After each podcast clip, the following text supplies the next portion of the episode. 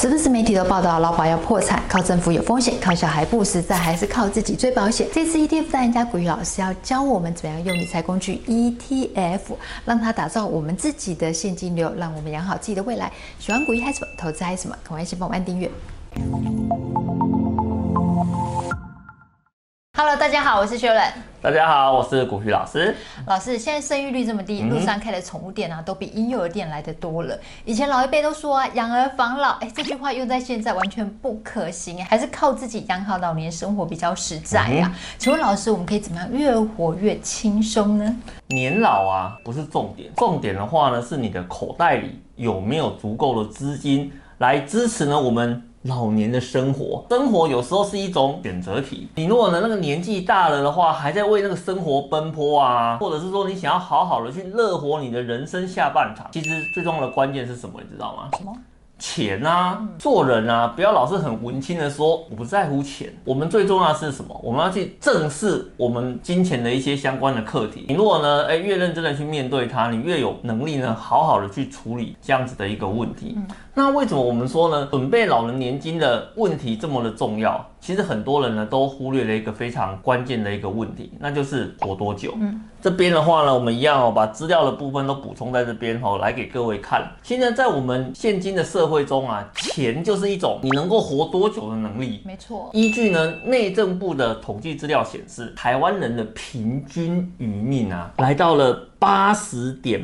八六岁，以一般来讲啊，我们常常会讲说，哎，六十五岁之后就要开始过我们的退休生活了嘛。哎，来来，我们简单的算一下，你呢六十五岁退休，然后呢平均余命八十点八六岁，这个数学很好算吧？你的户头里面呢至少要能够让你可以活十六年，这个数字很重要哦。你知道为什么吗？因为你数字越清楚，你越能够知道我到底要往哪个方向去做准备。所以你看哦，我们这边有帮各位呢做了一些统计资料的收集。行政院呢，它在一百零九年的呃家户支出的报告中指出，你一旦退休，每个月的平均支出啊，大概要四点九一万。你如果呢要储备到八十一岁当成是你的目标，那要存多少钱？很好算嘛，对不对？四点九一万乘以十六年嘛，对不对？这个数字在现在这个当下九百四十二万。可是我要提醒你一件事情，我这个数字啊还没有考虑两个东西哦。哪两个？一个呢叫做通货膨胀，另外一个的话呢叫做额外的医疗。这两个都很可怕哎。所以实际的状况可能会比你想象中来的来的更严苛啦。所以呢，我们常常在讲啊，这个人生在世啊，所有的东西啊，都是选择题啦。当你有了一个目标，你有个选择之后，你才会提前去做准备嘛，对，不对？所以面对退休的问题啊，事实上呢，就几个选择而已嘛。你要么是乐活退休嘛，钱够多嘛，对不对？那一种是拮据退休，哎，刚刚好可以呢，哎，那个做一些基本条件的生活。还有一种的话呢，叫做无法退休啊，快乐退还好，如果不是的话，那真的还蛮辛苦的。对，无法退休其实也有两种。你知道吗？一种的话自己不想退休的，是好啊，比如说他就是觉得，哎，我要动一动，让。自己有事情做不会无聊。嗯、一种的话呢是生活所逼啊，对，好，所以他没有办法退休。嗯、所以呢，我们做一些选项的整理之后，今天你会发现，要么乐活，要么拮据，嗯、要么无法退休。但是无论如何，各种选项呢，你想要哪一种，你想要的越丰盛，你就要越早开始准备。那你越早开始准备的话呢，你在准备上才能够越轻松嘛。我觉得这是一个不变的道理啦。真的耶。不过虽然说快乐不在拥有多少，而是比较的比较少。嗯、但活到中年，特别是四十岁之后，手上真的是要有一笔资金在手啊，不然我们在精神上啊，还有生活品质上都会倍感到压力。老师，我们可以怎么样打造退休凤呢？打造退休缝，其实最重要的就是你有没有办法去创造出现金流吗？你有足够的现金流的话呢，诶，它就能够解决你退休后的资金运用的一个问题。因为为什么？你如果没有规划现金流，那基本上你就是坐吃山空嘛。所以我们常常在讲说，投资啊，你可以透过一个所谓的投资的配置，然后呢，持续来提供退休所需的一个现金流嘛。当你有足够的现金流之后，你就可以大幅度的去减轻生活。呃，压力上面的一个选择。好，那当然说我们在收入的议题上呢，会有两种收入的方式啊。其实我们在这边呢，也帮各位做了一个整理哈。我看我这边画了一条线，上面这种呢，叫做呢主动式收入。主动收入的话，它有一个非常大的一个特征是什么？就是你如果没有继续投入，那你就。没有收入啦！你说你去打工是不是也是这个样子？打工我今天不帮老板工作了，他就不付钱给你了，所以就没了嘛。part time 也是啊，part time 的话呢，就是我几点几分这段时间我可以去某个特定的点去工作啊，工作完之后呢，哎，也许我是可以领到一些现金的。可是你有没有想过，这两个东西，只要呢你人不在公司里面，你人不在工作场所，不好意思，他就没有义务付一分一毫的钱给你。好，甚至呢，他是用你做几个小时。来计算你的酬劳的，没错。所以你要帮我思考一个问题：你如果年纪大了，你还有没有办法一直持续不停的用你的劳力去工作？我觉得这个是一个要去思考的一个问题啦。所以呢，我们在思考投资这个问题的时候啊，其实有一个非常大的部分就是我怎么去创造被动式的收入。被动式收入的话呢，它很简单，就是你只要在前面做一次的选择哦，比如说你做一次的投入，你就不需要再做任何一个投入。它就可以不停不停的有现金跑进来，就算你在睡觉，它还是不停的在帮你赚钱。好，这个叫做被动收入。所以呢，你看我们以前在做投资的时候，一个非常重要的观念是什么？用主动收入赚钱，是，然后呢，用赚到的钱呢去。买被动收入的资产，那经过一段时间的一个循环，好，你就可以创造出足够的钱。所以呢，我们在职场打拼奋斗啊，基本上呢，它就是一种主动收入。那你如果呢是靠资产创造现金流的话呢，这是一种被动的收入。你年纪大了，你没有办法持续的工作，你就会失去主动的收入。那这个时候，你所打拼累积下来的这些资产创造出来的一个被动收入，它就会是你一个非常。重重要的一个支撑啦，所以呢，我们在建立那个被动收入一个非常重要的观念就是这个样子：主动收入减掉剩余的资金，然后就持续的去。投到这个被动收入里面去。嗯，你领到被动收入之后呢，请记得一件事情，哎，你不要拿到就把它当零用钱把它给花掉了，你知道吗？你要再把它再投进去，这就是一个钱滚钱、利滚利的一个概念。我们坦白讲啊，一开始累积啊，好辛苦啊。你如果当你的被动收入这部分的资产累积到一个大小的时候，其实你真的你是可以靠它去持续去过你想要的一个生活哦。所以基本上这个是非常非常的好的。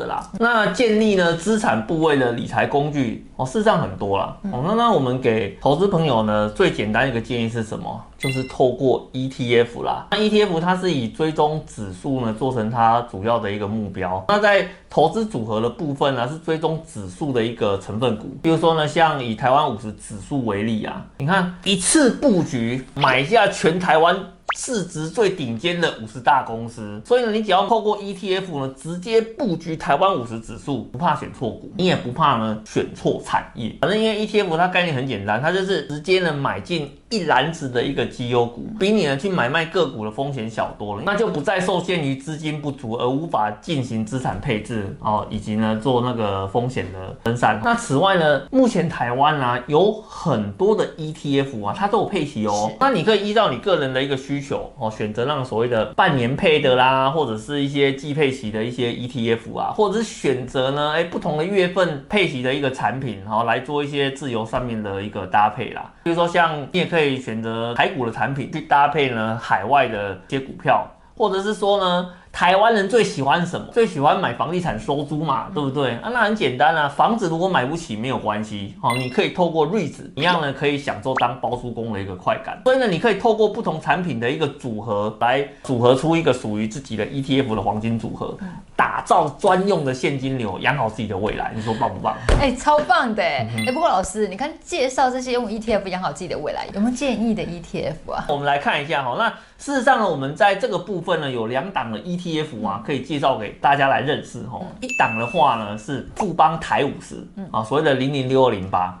那还有另外一档的话呢，哎，就是让你享受当包租公的一个快感啦。吼，富邦入息 REITs Plus 零零九零八。那当然说这个部分的话呢，我们从几个面向我来跟大家来做一个说明。首先第一个，市场的组合家，看到像台股呢，它是属于什么？它是属于一个成长性以及科技题材的一个市场。是。那你零零六二零八，它就是所谓的台湾呃五十指数嘛。那它就是聚焦在什么地方呢？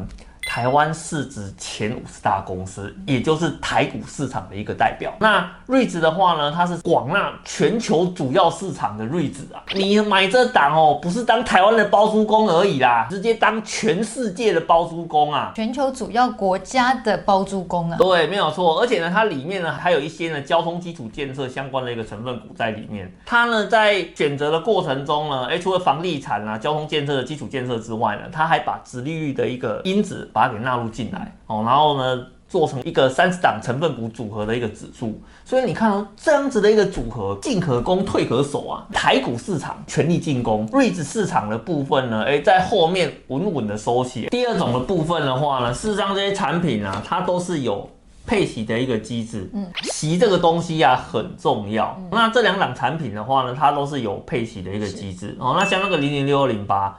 它是采取半年配，那零零九零八的话呢，则是采用季配息啊。事实上，我们可以从那个富邦投信的官网中去查询到过往配息的一个记录，然后投资人的话呢，可依照你自己的一个需求来做那个 ETF 组合上面的一个配置，像那个零零六二零八啊。二零一七年到二零二一年这段时间啊，过去五年，它的平均配息率高达三点九六八的一个 percent。好，那像二零二二年六月呢，哎，这个月的一个配息率啊，就有高达一点八八个 percent，整个年化配息率哦三点七五帕。那像那个零零九零八，二零二二年十月首次配息。当次的配息率是一点七二个 percent 哦，整个年化的一个配息率的话呢，高达六点八八的一个 percent。那当然，第三个部分的话呢，在购买 ETF 的时候，有一件事情大家都会关心的啦，就是它整个呃总费用率的一个部分。好，那事实上总费用率的话呢，包含交易的直接成本啊，像是那个手续费、呃交易税等。哦，那像那个会计账列的费用啊，如是什么经理费啦、保管费啦，哦，那这些截至到二零二二年八月底为止，零零六二零八总费用率零点一六个 percent 啊，那像零零九零八的部分的话呢，总费用率呢，诶，也只有零点七四个一个 percent。对投资人来讲啊，你如果选择 ETF。指数化投资，它的基金的整个持股的组合哦，透明度非常的高，非常容易的去做一个掌握。那交易的话呢，也很简单，就跟你买股票一样嘛，就代号输入进去，然后你就可以去直接在市场上面去做交易。而且呢，它的整个的费用率的一个成本啊，相对来讲是低廉哦。对投资人来讲，这是一个非常大的一个优势哦。那最后的部分的话，我们再来跟各位讲啊，其实让我们在退休的这件事情上面啊，其实最怕的就是吃光老本啊。好，那透过呢 ETF 简单投资，选择呢有配息的 ETF 产品，哦，再依照个人的一个经济能力，长期布局呢，累积你的资产，你就可以呢创造出属于自己专用的现金流，钱呢就跟水龙头一样，咚咚不停不停的一个流出来。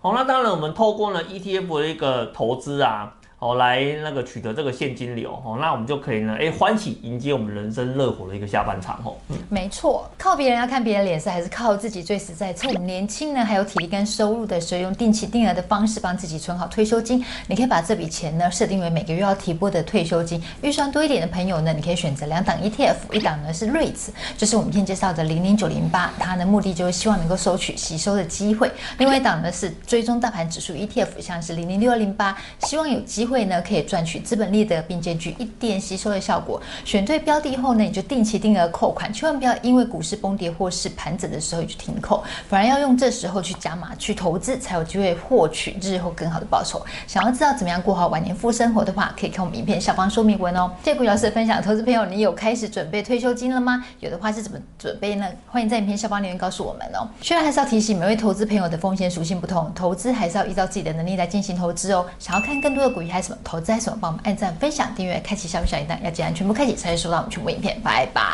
拜。投资一定有风险，基金投资有赚有赔，申购前应详阅公开说明书。